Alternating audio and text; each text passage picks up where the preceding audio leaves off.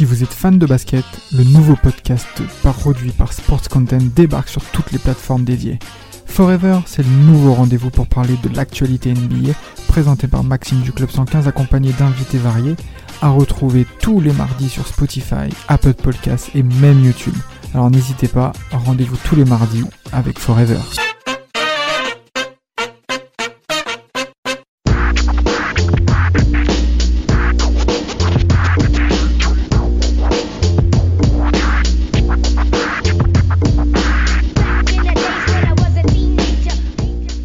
Les gars, on va parler de d'un mec euh, qui a qui a marqué notre génération, qui arrive à la fin de notre période de Team Duncast, hein, mais on pouvait pas passer à côté de, de ce gars-là parce que parce qu'il nous a frappé l'esprit.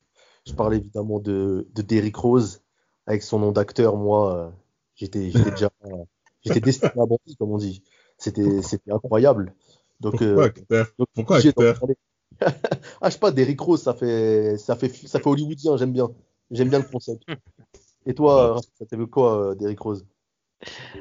Moi, ça m'évoque euh, un joueur par ses highlights qui défiait euh, toutes les règles de, euh, de l'humain, toutes les règles de la physique, de la biologie, de la biochimie, de, Ah de tout ce qui est en bio, de, de tout, de la, de la, de la psychologie, de la, mais non, mais de tout, tout ce qui termine en, en OJ et tout ce qui commence par bio. Voilà, il défiait tout ça.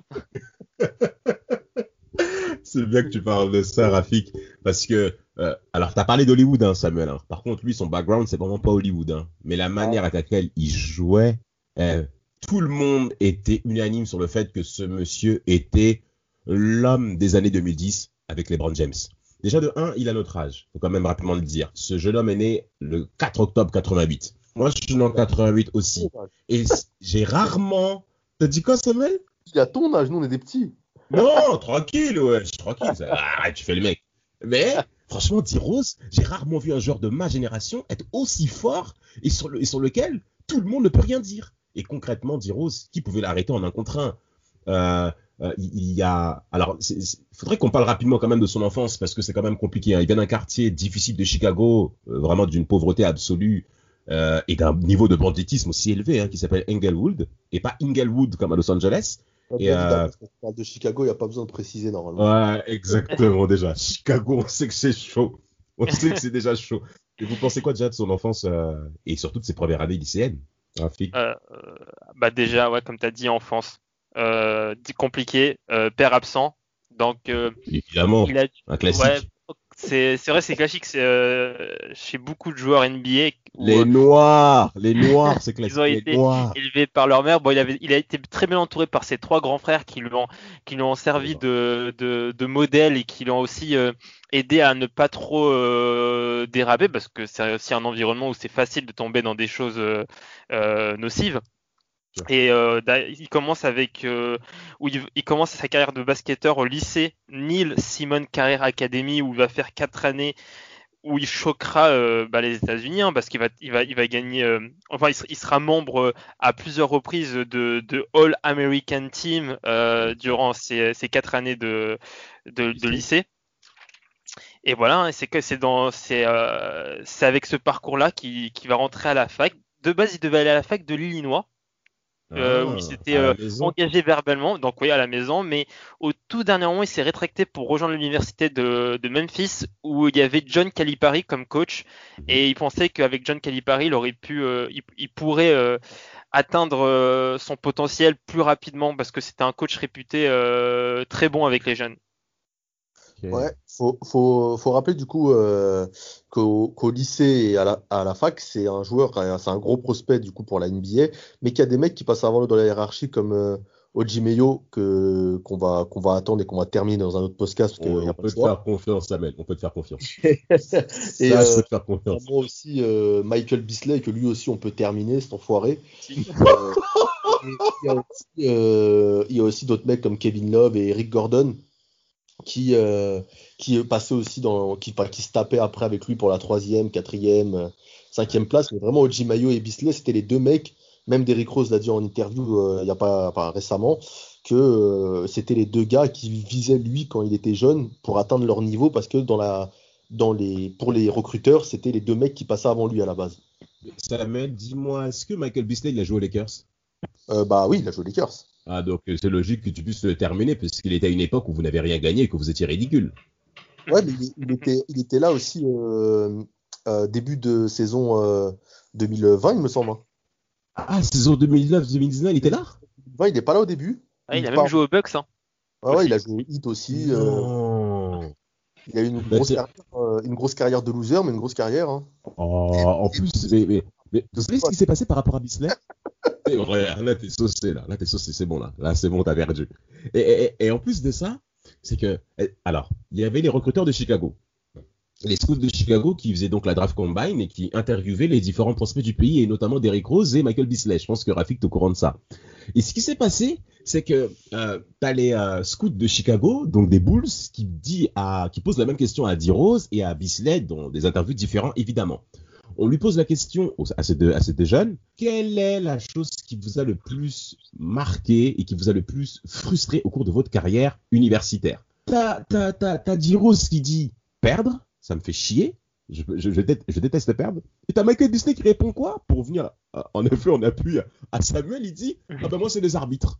Non mais, Eh, tu cherches une place en NBA, poteau, et tu clashes les arbitres. C'est-à-dire que le mec, il est même pas conscient de ce. Parce qu'en en termes de talent, euh, Chicago était plus partant pour Bisley, mais le Ouais. fait que Rose euh, était originaire de Chicago faisait qu'il y avait un doute. Et après l'entretien euh, qu'il y a entre Exact. les deux, ils disent on prend Rose parce qu'ils ont vu directement la mentalité de l'autre. Ouais, Donc tu inter- mais- mais- interroges le gars et, et l'autre il te dit que c'est les arbitres. Tu veux, tu, tu veux, tu vas aller où? Tu vas aller où? Mais sans, sans compter qu'également qu'au au Bulls, il y avait également un autre meneur de jeu qui a été drafté en 2003, la fameuse draft 2003 à la septième place, qui s'appelle Kirk Heinrich. Kirk. Heinrich était meneur titulaire chez les Bulls déjà, et ils allaient en effet en playoff, euh, qui commençaient un petit peu à pointer leur bout de l'année en playoff, notamment en 2007 où ils atteignent, je crois, les demi-finales de la conférence Est. Euh, mais en 2008, ils se cassent la gueule. Et en effet, D Rose est drafté auprès des Bulls. Alors, euh, euh, on peut rapidement parler de ça, Rafik, un début de carrière euh, impressionnant déjà. Euh, ouais, début de carrière très impressionnant. Bah, déjà, tout, tout juste avant de rejoindre euh, son équipe euh, des Bulls euh, où il a été drafté, il y a eu une petite affaire euh, juste avant ça. C'est en fait, il a, il était accusé de, de triche à un concours euh, qui s'appelle le, le, le SAT ou le euh, SAT. C'est un, c'est un test, je crois, pour évaluer les aptitudes logiques, verbales euh, ou de résolution de problèmes de- d'un- d'une personne. Ça se fait à la fac. Et donc, il était Ouais. accusé de tricherie et ça aurait pu l'empêcher euh, de, de, de rejoindre la NBA parce qu'il aurait pu euh, subi- euh, avoir de grosses sanctions, mais finalement, c'est, c'est, euh, il les a pas eu. Et euh, ouais, ça, pour un- son carrière, euh, son carrière NBA commence, euh, démarre très très bien. Je trouve, Euh, il fait une, une belle première saison où il va, il va faire euh, un, un, un gros, un gros premier match contre Atlanta. Enfin, c'est c'est pas le premier match de, sa, de, de, de la saison, mais il va faire son premier match marquant, c'est contre Atlanta où, euh, où il va faire un 26 points, 10 rebonds, Oh, 6 purée. passes. Voilà, donc comme tu l'as dit aussi, il va rejoindre des joueurs comme Inrich, Ben Gordon, Yoldeng, euh, Tyrus Thomas, euh, Joaquin Ouais. Noah, et surtout le coach défensif euh, Vinny Del Negro. Exact. Et voilà, et- Sacré nom de famille. Hein. ouais, il est relou. Et, euh, et, euh, et du coup, il sera récompensé d'un titre de Eastern Conference Rookie euh, of the Month. Euh, pour le, c'était le premier de la saison. Donc euh, ouais, très très, en tout cas, bon début de première saison. Euh, on commence à voir qu'il a, qu'il a bah, déjà qu'il a un très très bon body control dans les airs. Euh, Ah ouais. qu'il est, bah, son explosivité, euh, comme t'as dit, mais comme t'as dit, mais il est, il est remarquable par son explosivité. Le mec, il démarre, mais euh, c'est incroyable. Le mec, en vrai, on- il pourrait avoir son- sa place dans Automoto. Hein. Genre, tu regardes Téléfoot et avant, il y a Automoto. on, peut, on peut parler normal de Derrick Rose. Genre, on le compare avec euh, une, une, une, ba- une bagnole qui, part à- qui, monte à 300 en 5 secondes. Ah, c'est trop. C'est trop. C'est trop. Son c'est- démarrage, son pas au démarrage était impressionnant. Il prenait, il prenait de vitesse d'entrée. Tu savais pas où, tu savais pas où aller. Et Exactement. c'est c'est ça qui était impressionnant, c'était son premier pas. D'ailleurs, c'est son style de jeu qui va lui jouer des tours après sur le reste de sa carrière, parce qu'il était vachement euh, basé sur la puissance quand même de ce, de ce premier Ah, beaucoup. et Ouais, beaucoup. qu'il avait. Et au final, il sera rookie de l'année hein, cette année-là, devant par exemple Russell Westbrook ou, ou Kevin Love. Tout à fait. Il gagne le, il gagne le, le Skills Challenge aussi, il me semble. Et euh, il participe au, au Rookie Game à l'époque contre les Sophomores. L'ancienne Ouais, version, d'ailleurs. Une version qui me plaît beaucoup plus que celle qu'il y a aujourd'hui, euh, les étrangers contre les, euh, Ouais. contre les Américains, là, leur truc de connard. Et- euh, Samuel et la politesse. Mon alors, Dieu. là, faut- Durant il mettra 46 points en plus dans ce game. Durant, c'est vraiment un ouf Durant. hein. Ah, Mais eh, il se régale, lui. Et lui, lui, Mais, mais, mais, mais, mais, mais, est-ce que vous savez Alors, on va, on va rapidement rentrer dans les points marquants. Le Ouais. premier tour des playoffs 2008-2009 face aux Bulls, enfin, pardon, face aux Celtics de Boston, qui sont champions NBA. Euh, et cette série de playoffs où D-Rose va être concrètement excellent, euh, notamment dans son duel face à John Rondo, qui vont devenir et qui était, qui était concrètement une opposition de style, hein, avec un Rondo qui est très cérébral, dont on connaît euh, la science tactique et euh, la qualité de chacun de ces, de ces joueurs. Et là, tu as affaire à un D-Rose qui concrètement est, est- est très pressant en un contre un, dont on connaît l'explosivité dont tu parlé en effet Samuel, et, et- et au cours de cette série, euh, qui va se terminer en sept matchs, hein, mais qui va être très encourageante pour les Bulls à l'avenir, parce qu'en effet, Bah, les Celtics vont, vont, vont passer. T'as dit quoi? Elle est incroyable, cette série. Ah, mais, mais, mais ça, c'est- trop. Il tient les champions en titre en 7 matchs. Je crois qu'il il égale le record de, du GOAT, Abdul Jabbar, euh, Ouais. euh, 36 points euh, lors de son premier match de playoff. Ouais. Et euh, non, il est incroyable. 46 points en space. Moi, je me disais, le mec, Non, man- Magnifique. Magnifique, magnifique. En tout cas, ce premier tour va être très prometteur pour euh, euh, les Bulls. La saison 2009-2010 va également être, elle aussi, rentrée dans cette ligne de compte. Bon, après, ils seront éliminés au premier tour hein, face aux, aux Cavs de, de LeBron James, qui était clairement en mission. Et d'ailleurs, les Cavs qui, qui, qui, qui tiraient même euh, leur, leur dernière chance pour que LeBron James puisse re-signer avec eux au cours de cette saison 2009-2010. On aura le temps de revenir également sur LeBron James lors de sa première épopée chez les Cavs. Très cher auditeur, ne vous inquiétez pas pour ça. Mais c'est surtout la saison 2010-2011 où il faut clairement rentrer euh, en profondeur, messieurs. Qu'est-ce qui se passe Mais là? est-ce qu'on a dit qu'il a été rookie de l'année Parce qu'il faut le dire aussi. Ah a ouais, été- il l'a dit, il l'a dit. Ah, ok, d'accord. Désolé, désolé. Samuel. Attends, je l'ai pas Pas de souci, pas de pas de souci. On peut pas y échapper. Allez, saison, saison 2010-2011, les gars. Concrètement, D-Rose, il nous met tout le monde, il, il met tout le monde d'accord.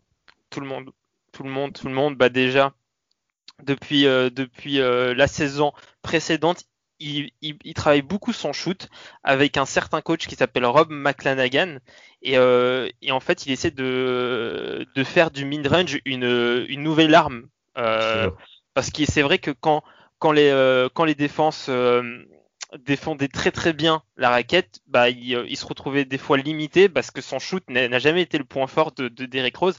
Donc Yes. il a beaucoup beaucoup travaillé et les- on, va, on va dire qu'on a vu le résultat de, ces, de cet entraînement euh, pendant la troisième saison où là bah il est vraiment injouable, un cross, shoot mid range, même shoot à trois points. Il, il met il met dans cette saison-là, je crois, il met plus de 130 shoots à trois points alors qu'il en avait mis euh, 32 en deux saisons. Et Ah, euh, ouais, ouais, flotteur, même il est même playmaker, il est euh, il fait il fait un match d'ailleurs contre Milwaukee où il fait 17 passes. Bon, il, Tiens, il tiens. aimait bien, il aimait- non mais il aimait bien jouer contre les, les Bucks hein, vraiment euh, en, en général comme Milwaukee euh, euh, Chicago, je savais que Derrick Rose il allait il allait nous frapper. Et euh, ouais non, il fait une très très belle saison. Il est en- surtout il est aussi bien entouré hein. il est entouré bah déjà si c'est la première saison de Tom Thibodeau en tant que head coach à Chicago, Exact. il y a Carlos Boozer avec lui, Cal Corver, Omer Ashik, euh, t'as CJ Watson et Ronnie Et- Brewer aussi qui sont là. Luol Surtout. En tant que qui est slasher, là. bien sûr. Oui, il, est, il était sûr. là. En fait, je parlais des, des mecs qui des, des nouvelles additions à l'équipe. Ouais, Et, ouais. euh, et ouais, en tout cas, c'est le leader de l'équipe. hein. Un leader, euh, un leader calme, hein, parce que c'est pas parce qu'on n'est pas vocal qu'on ne, peut pas être leader, hein, parce que ça, c'est que c'est les, euh, c'est les fanatiques, euh, comme tu, c'est très bien. Euh, oui, fanatique. euh, en fait, si tu, si tu, si tu, si tu gueules pas à, à chaque but encaissé, c'est que t'es pas un leader. Voilà, n'importe quoi. N'importe quoi. C'est encore les couillons qui marchent par la vue. Enfin bref, ça c'est un autre sujet. Et, euh, et, et, et, et concrètement, par rapport à D-Rose, alors il y aura, il va donc être MVP de cette saison où il va finir avec, je crois, 25 points de moyenne, 7 passes décisives, euh, 4 rebonds par match, 85% en lancer franc, 44% au shoot. Et comme tu l'as dit, surtout, 81 matchs joués en saison régulière. D-Rose est l'homme de la saison 2010-2011 devant LeBron James. Parce que cette saison-là, il faut qu'on en parle. Il y a les triamigos, là, les trois couillons qui se réunissent. Les Chris Bosh, les D-Wade, les LeBron James. On s'attend à ce qu'ils puissent briller. Mais Tim Thibodeau, euh, Tom Thibodeau, pardon, qui a été un très, un très très bon ajout euh, de la part de John Paxson, et de Jar Foreman, je crois, euh, en tant que board des Bulls, bah, il faut concrètement surprendre tout le monde, Samuel, parce que les résultats sont quand même là. Hein. Ben, ils, ils, finissent meilleur bilan de la ligue avec 62 victoires, 20 défaites. Déjà, c'est le meilleur résultat depuis, depuis MJ pour les Bulls. en 1998, c'est la première fois qu'ils finissent premier de saison régulière. Et euh, lui, euh, bah, il, a la consécration, il est élu MVP. Il y a eu des doutes hein, jusqu'à la fin cette année-là, je me souviens, parce que euh, il y avait, les gens voulaient qu'il l'ait, mais il y avait encore des, enfin, c'était dur de, le prendre à Libron, tout ça. Enfin, y avait, ouais, ouais, chelou. Et je, me rappelle que Michael Jordan s'était mis un peu de son côté en disant qu'il le méritait et que et notamment en, mettant des petits pics en disant que s'il ne l'avait pas, c'était pas grave. Il se rapprocherait de lui euh, dans le sens où lui aussi il l'a pas eu plusieurs fois et qu'il aurait dû l'avoir. Il n'oublie rien, le Michael Jordan. Il n'oublie rien, notamment le titre d'MVP de Charles Barkley en 93, qu'il avait quand même bien piqué. Mais Charles Charles était clairement exceptionnel au cours de cette saison lui aussi. Alors il y a des citations de plusieurs personnes qui l'ont soutenu, notamment Michael Jordan, comme tu l'as bien dit. C'est le MVP de la saison, il le mérite, il joue bien, vraiment il le mérite, et ça ne fait aucun doute. Et s'il ne l'a pas, il pourra ressentir ce que j'ai vécu pendant plusieurs années. C'est ce qu'a dit MJ. T'as Kobe Bryant également qui le dit, c'est une folie, le mec, MJ rigole même pas. T'as Kobe qui dit pour lui, The sky is the limit. Vous pouvez voir les progrès qu'il a fait au shoot depuis la saison dernière et à quel point il a élevé son jeu et à un autre niveau un autre niveau, pardon. Je ne pense pas que vous puissiez développer un instinct de tueur. Soit vous l'avez, soit vous ne l'avez pas. Et il a depuis qu'il est au lycée. Voilà parole de Kobe Bryant, notre Kobe chéri. Décidément, toi, Tucker, euh, jusqu'au bout, t'es là. Euh, euh, encore une fois, on peut parler quand même des playoffs, quoi, avant de rentrer dans le vif du sujet. C'est là, que j'allais te, j'allais te suivre et ensuite être en désaccord du coup par rapport aux hits. Comme tu dis, les trois, les trois au final, c'est eux qui vont lui, lui barrer la route en finale de conf. Ouais, ouais, bah attends, mon gars. Euh, bon, bah, vas-y. Parle des plus, vas-y, vas-y. T'as l'air chaud, vas-y, vas-y, vas-y. Faire plaisir à Vlad qui n'est pas là, c'est qu'à l'époque, lui, il disait oui, c'est bien beau de premier de la saison régulière, mais en playoff, on a vu qui est qui et il prend 4-1 en finale de conf. Mais il est diminué, il faut préciser qu'il est ah diminué et que les pépins commencent. Bah, il est diminué, euh, je me rappelle que physiquement, il commence à. Je sens qu'il est épuisé en finale de conf, il est pas bien, il est, il est moins dynamique, il est moins, euh, moins explosif. Après, bon, peut-être que la défense de Wade et et LeBron, c'était autre chose que, que celle de ouais, que celle de tes gars des Pacers ou d'Atlanta. Mais tu sens qu'en finale, il est un peu émoussé. Hein. Parce que mine de rien, les mecs qui l'entourent sont des bons mecs, mais c'est pas des cracks. Et tu sens qu'il est obligé de les porter un peu et que tu peux pas faire, euh, tu peux pas gagner tout seul au final. Notamment Carlos Boozer. Notamment Carlos Boozer. J'ai été très déçu par les performances de Carlos Boozer, notamment bon en défense, on savait qu'il était nul, mais euh, mais par contre euh, pas mieux comme Dirk hein, mais c'est offensivement surtout qu'il n'a pas pesé comme il aurait dû. Et en plus, il y a une technique qu'a mis en place euh, Eric Spoltra au cours de cette finale de conférence S 2011, euh, où il faisait des lignes de 4 pour éviter les pénétrations de D-Rose en un contre 1 qui, une fois qu'il démarre concrètement, vous n'allez plus jamais le revoir. Alors, saison 2011, c'est quand même très encourageante. Finale de conférence S, titre d'MVP. La saison 2012, comment ça se passe, Rafik? T'as des petits points là-dessus? Euh, sur la saison 2011-2012, bah déjà, faut noter qu'il signe une extension de son contrat sur 5 ans avec les Bulls. Euh, donc là, il a son extension qui va de 94, 94 8 millions sur, euh, sur 5 ans. Donc c'est euh, c'est euh, une, une récompense euh, une récompense logique par rapport à ce qu'il a fait précédemment. Ah totalement. Il y a donc c'est il y a aussi bon il va il va être, il va être rejoint par Jimmy Butler qui est drafté par les Bulls. Il y a aussi Rip Hamilton qui rejoint l'équipe. C'est une saison bizarre parce qu'il y a le low-cap donc comme comme il y a le low-cap on va essayer de condenser 60 images sur une petite période. Donc euh, ça va être euh, très prenant physiquement pour les joueurs. Et donc, euh, bah, c'est là qu'on va se rendre compte bah, bah, au premier tour de playoff où bah, là, le corps de, de Derrick Rose va, va lâcher. Hein. Bah, le, corps, le, corps, va lâcher, clairement, hein, le, le, corps va lâcher. Et puis après, ça va, ça va pas le lâcher pendant un bon bout de temps. Hein. Mais moi, moi, je lui en veux par rapport à ça c'est que déjà on va rappeler ses blessures. Hein, ses, blessures, il a des douleurs à l'aine, au dos, au dos, au pied, à la cheville. Donc en fait, il n'y a pas une partie du corps qui le, qui lâche. Il n'y a, a, pas une partie du corps qui le, qui le lâche pas, je veux dire. Jusqu'à la blessure au rupture du, du ligament croisé. Hein, Quelle blessure plus blessure que, que nous et nos potes on inventent pour dire qu'on n'a pas. il l'a vraiment eu. Et euh, moi, moi, je lui en veux pourquoi? C'est que c'est une blessure, c'est comme au foot. C'est quand tu reviens de cette blessure-là, tu ne peux pas jouer comme tu jouais avant. Tu dois changer ton style de jeu. Et lui, le gros problème, c'est qu'une fois qu'il est revenu de cette blessure-là, qu'est-ce qu'il a fait? Il a rejoué exactement pareil. Non mais Samuel, c'est Samuel, s'il te hein. plaît. Non mais De manière- Samuel. De manière C'est dynamique. compliqué. Et c'est répété. Et c'était Mais mais comment tu peux dire ça? Comment tu attends, mais comment tu peux dire une chose pareille? Je suis d'accord avec attends. Non mais attends, le frère, il a signé un contrat de 95 95 millions de dollars, c'est ça Rafik? Non, Ouais. mon- notre homme des chiffres, parfait. Il a signé un contrat de 95 millions de dollars sur 5 ans. Sans compter qu'il a signé également un contrat avec Adidas, je crois. Je sais pas, 300 millions de dollars, un truc comme ça? Sur 10 ans, une connerie comme ça, non? C'était, Euh, ouais, je crois 200. Je crois 200. Ouais, Il me 200, semble ouais, c'est quand même, ouais. Voilà, voilà, un Mais truc comme ça, sur une dizaine d'années, le mec, il a signé. Il a gagné cette oseille avec ce style de jeu. Tu crois que c'est facile? C'est. En plus, Non, mais après, après un l'intelligence fait que tu peux, tu peux changer ton style de jeu. Là, là il l'a compris quand il est arrivé là, à Détroit. Là. Il a, il l'a compris à la fin des Timberwolves Détroit, là, sur la fin de sa carrière, on va en venir. Il a compris ça qu'il devait changer son style de jeu, qu'il ne pouvait plus être, euh, être comme ça. Et il s'est devenu un super shooter. Il- parfois, il te fait des cartons à trois points ou autre. Et s'il l'avait fait plus tôt, avec en plus les changements qu'il y avait en NBA de style de jeu, notamment sur le shoot ou autre, ça aurait pu être un super meneur encore qui dominait, je pense. Et en fait, il a continué de te forcer à aller au double pas. Je, je me rappelle d'un match, je n'ai plus, je l'ai plus en tête, où le gars, il, fonçait dans la raquette de tête baissée euh, à te faire ses, ses moves, là, comme il faisait au début de carrière qui passait. Sauf que là, le corps ne suivait pas. Et au final, il mettait plus un panier dedans.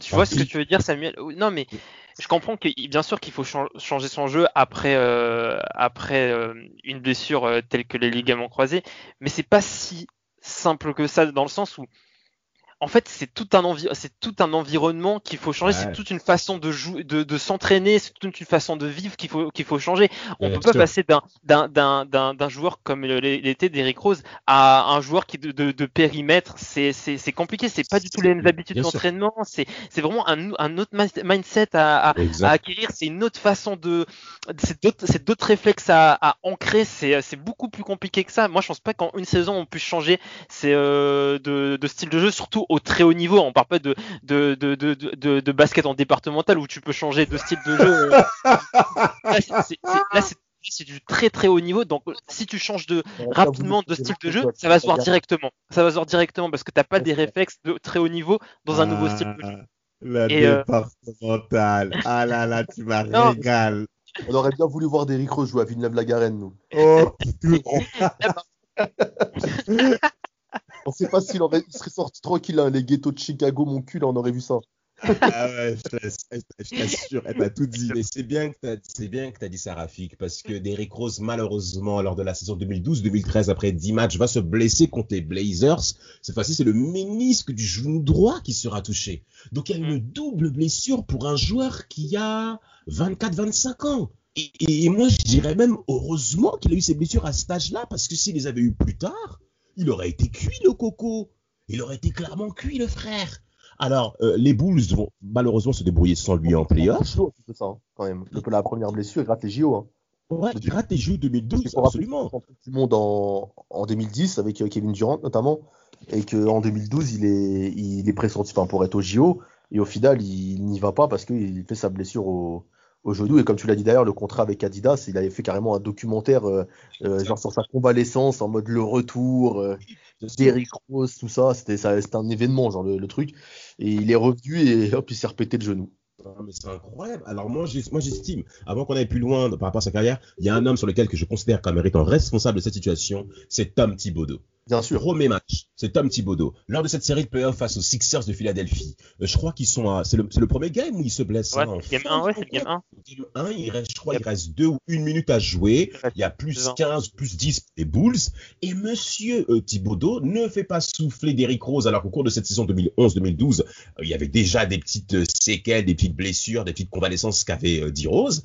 Et en fin de match, fait les sortir, frère. Mais non, il continue avec son rythme effréné au niveau physique, au niveau conditions physiques, avec dit Rose pour te connaître son style de jeu. Et cette blessure est clairement malheureuse. Au cours du match 2, tu as Joachim Noah qui va également se blesser et qui va également s'absenter au cours de cette rencontre, qui va permettre aux Sixers, avec la blessure de D-Rose, des ligaments croisés, bah, de pouvoir remporter cette série et d'aller en demi-finale de conférence Est face aux Celtics de Boston.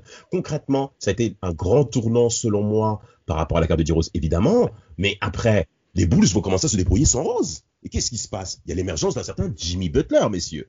Le gars, le gars de, de Rafik qui lui a fait de mal. euh, Oh, direct. il fallait que t'en parles, il fallait que t'en parles. Est-ce que vous Moi, je un parle petit pas peu de Jimmy Butler, moi. comment se passe le retour de D-Rose avec, euh, avec les Bulls Parce que Il y a- il y a aussi euh, Pau Gasol qui est là cette année-là. 13-14 Ouais, non, c'est c'est- 14-15 à Pau Gasol. 14-15, 14-15, 14-15, 14-15. 14-15, euh, Gasol. Du coup, euh, bah là, cette année-là, euh, ils, jouent- ils, ils perdent face à Portland. euh, Enfin, ils se, ils se blessent face à Portland. Et euh, parce qu'en fait, la saison suivante, faut le rappeler aussi, c'est qu'ils se répètent face à Portland. Je crois que ton équipe, Ouais. euh, ton équipe Damas ne lui réussit pas trop. C'est vrai que c'est pas que c'est un peu compliqué lui les Blazers. c'est un peu difficile, je suis d'accord avec vous. En tout cas, euh, D-Rose va essayer de revenir euh, auprès des Bulls, bien entendu. Lors de la saison 2014-2015, il est avec un 20 points 6 rebonds, mais il n'est pas All-Star. Il n'est pas All-Star. euh, à mon avis, ça va mis un petit coup. Et est-ce que, que Rafik, tu te souviens de la scène où euh, D-Rose se fait trader? Euh, ouais, bien sûr, mais avec. C'est une vidéo qui a marqué, qui a marqué tout le monde. Hein. La vidéo, il est en, il est en larmes quand il apprend son trade. Il dit non, mais c'est, il dit à son agent, ou je sais pas si c'est son, agent, mais il lui dit mais c'est, c'est une blague. Tu, tu es en train de me mentir, c'est pas possible. Et euh, c'est- vraiment, tu, tu, tu l'entends parler avec la voix tremblotante, c'est, euh, c'est ouf. Hein. C'est euh, Pleure. voir, euh, voir Rose. Et en plus. Surtout voir Rose euh, s'exprimer émotionnellement, c'était quelque Ouais. chose qu'on ne voyait pas parce que vraiment Derrick Rose des fois il mettait des game winners etc le mec il restait de marbre hein. il, euh, le mec il était très euh, introverti et de le voir bah, dans cet état là bah, c'était clairement euh, marquant et touchant C'était le Leonard avec du flow. C'est-à-dire qu'il est introverti, mais. Alors que Kawhi Leonard, il est pareil, mais il dégage rien, le type. Euh, Derrick Rose, c'était le Kawhi Leonard, mais stylé, genre. Mais euh, il faut rappeler, hein, il est trade au, au Knicks. Donc, normalement, quand t'es trade au Knicks, c'est que c'est la fin. Faut, les- Oh, le tac. On salue Brice, c'est salue Brice hein. Ancel, notre, euh, notre metteur en scène, justement, Ouais. des teams Duncast et de Sport Content. Ils ont envoyé là-bas, ils ont envoyé tout, dès que les Baron Davis, dès que les mecs ils sont un peu cuits, les meneurs, hop, Mais tu sais, même McBibi aussi, il était là-bas. Et en plus de ça, et t'as, bah, D-Rose. Alors, D-Rose, il rentre dans un système, le jeu en triangle de Phil Jackson. Ça se passe vraiment pas bien là-bas. Euh, concrètement, c'est un échec. Il va ensuite enchaîner aux Cavs avec les Brown James en sortant du banc. Ça aussi, ça prend pas. Euh, c'est c'est fini. ah, c'est un échec. Franchement, c'était très compliqué. Ça faisait mal de voir D-Rose quand même dans cet état. hein. Franchement, ça, ça, ça, foutait. Après, bon, il y a le fameux match à, au T-Balls contre les- le Jazz. Euh, Samuel, tu l'avais vu, non? Obligé, Ouais, vendeur que tu es. 50 points, et le fameux 50 points et le contre sur euh, l'ex nouveau ex euh, Kobe Bryant, Dante Exum. Ah, l'Australien là? Ah, lui aussi, il faut le terminer dans un podcast. Oh, Mais, mais euh, non, c'est trop- dur c'est dur Là, je suis pas d'accord. là, c'est- là, là, c'est je suis pas d'accord surgit. Mais ce, ce mec-là était annoncé à la base euh, dans cette draft comme étant la draft déjà la meilleure de, depuis euh, 2003. Il était annoncé comme étant le nouveau euh, phénomène NBA. Et le gars, euh, il s'est fait tra- trade contre euh, Jordi Clarks- euh, Clarkson hein, dernièrement, je crois. Ah, le petit philippien là qui aime shooter Ah ouais, c'est tout. hein. Donc pour dire euh, C'est tout le niveau du mec. Hein. Bah, et maintenant, je sais même à Cleveland, il est en train de sombrer, il joue même plus. Mais donc pour Ouais. en revenir à Derrick Rose, il plante 50 points, il met le, le contre euh, dur le, le compte de la gagne dans ce match-là. Et, euh, et, et ça lui vaut un, un bon contrat de deux ans l'année d'après au Piston, où là, il y a la résurrection. Et la résurrection, il y a la résurrection. Aujourd'hui, La, résurrection, on... la résurrection, il, vas-y, retrouve un, il retrouve un niveau correct, euh, et il nous refait kiffer sur quelques matchs. C'est vrai, c'est vrai. En tout cas, euh, les, euh, les Pistons ont bien regroupé deux mecs blessés tels que Blake Griffin et, euh, et, et D-Rose. Euh, concrètement, vous voyez, qu'est-ce que vous voyez de D-Rose pour la fin de sa carrière? Concrètement, moi, je pense qu'il est capable encore de nous faire kiffer. hein. Moi, j'y crois. Ah, Mais moi, il m'a Rafik. quelques matchs au Piston. Je sais pas ce que t'en penses, Rafik, mais il y a des matchs au Piston où il prend feu, où le, le gars, il me fait, il me fait kiffer. Hein. Bah bien sûr, déjà maintenant il a bon maintenant que son jeu est plus adapté euh, à son corps dans le sens où il, où il est un peu plus il s'est un peu plus mué en, en, en, en shooter qu'en slasher. Donc euh, là, il peut, il, peut s'exprimer au, au, très haut niveau euh, sans, on va dire, avec moins de pépins physiques, parce que euh, il faut aussi dire que avant sa, avant sa, sa deuxième blessure au ménisque droit, je crois que c'est, il a enregistré sa quatorzième ou quinzième blessure depuis le, ah depuis euh, son, son, son, début NBA. Donc là, ça fait, bah déjà d'une, ça fait, ça fait plaisir de, de, de le voir, euh, de voir son niveau de jeu qu'il a, qu'il a à Minnesota et aussi au Pistons. Là, je pense que maintenant, il est plutôt recruté en tant que, en tant que joueur qui, euh, qui vont apporter, qui apporte du, du de, de, de l'énergie, enfin pas d'énergie, mais des, des, points en sortie de banc, mais aussi en tant que mentor pour les pour des joueurs plus jeunes. Je pense qu'il aura un, un, rôle avec bah, déjà les deux Français euh, des Pistons, c'est Sekou Doumbouya et euh, Kylian Hayes. Donc je pense qu'il est un peu, c'est un peu dans ce rôle-là. Et je peut-être peut-être un peu, et quand il sera un peu plus vieux encore, peut-être que il sera dans un dans un dans un bout de banc pour une, une équipe qui joue euh, qui joue un titre NBA pour avoir une, une nouvelle bague. C'est bien que t'en parles, Rafik, parce qu'il était annoncé là, euh, bah, même en début de saison. Euh, 2020 et la 2021 aux Lakers en échange de Kuzma notamment. Euh, mhm. ça, parlait de ça pour qu'il soit en, en, scoreur du banc et euh, qui ramène son expérience aux Lakers, que LeBron aime bien s'entourer euh, ouais. de, briscard ex-gloire qui peut te faire basculer des matchs, comme il l'a fait avec Rondo un peu. Hein. Et, et, et, au final, c'est Derrick Rose qui a dit, je crois, qu'il préférait rester aux Pistons et encadrer, encadrer les jeunes, et notamment Kylian Hayes où il voulait vraiment être un mentor et comme un grand frère et pouvoir euh, le, le, propulser au, au, plus haut niveau et pouvoir encadrer cette jeune équipe. Pour un dernier mot, pour un dernier mot par rapport à Dirose me concernant, on a affaire à, à, concrètement un meneur précurseur comme étant les meneurs scoreurs en NBA aujourd'hui qu'on voit beaucoup. Dirose l'a été, à l'instar de Russell Westbrook, à l'instar également d'autres meneurs hein, qui scorent aujourd'hui énormément euh, et notamment par exemple Damien Lillard dans un autre style, Kyrie Irving euh, dans, dans, dans, le, dans le handle, dans le crossover, comme on connaît Irving bien entendu. Et ce qui est intéressant, c'est que D-Rose a été l'un des seuls à avoir volé, je dire, pas volé, parce qu'il n'a pas, il n'a pas démérité, mais en tout cas avoir pris un titre de euh, MVP devant LeBron James et devant les Triamigos. C'est pour ça Derrick Rose mérite tout notre respect.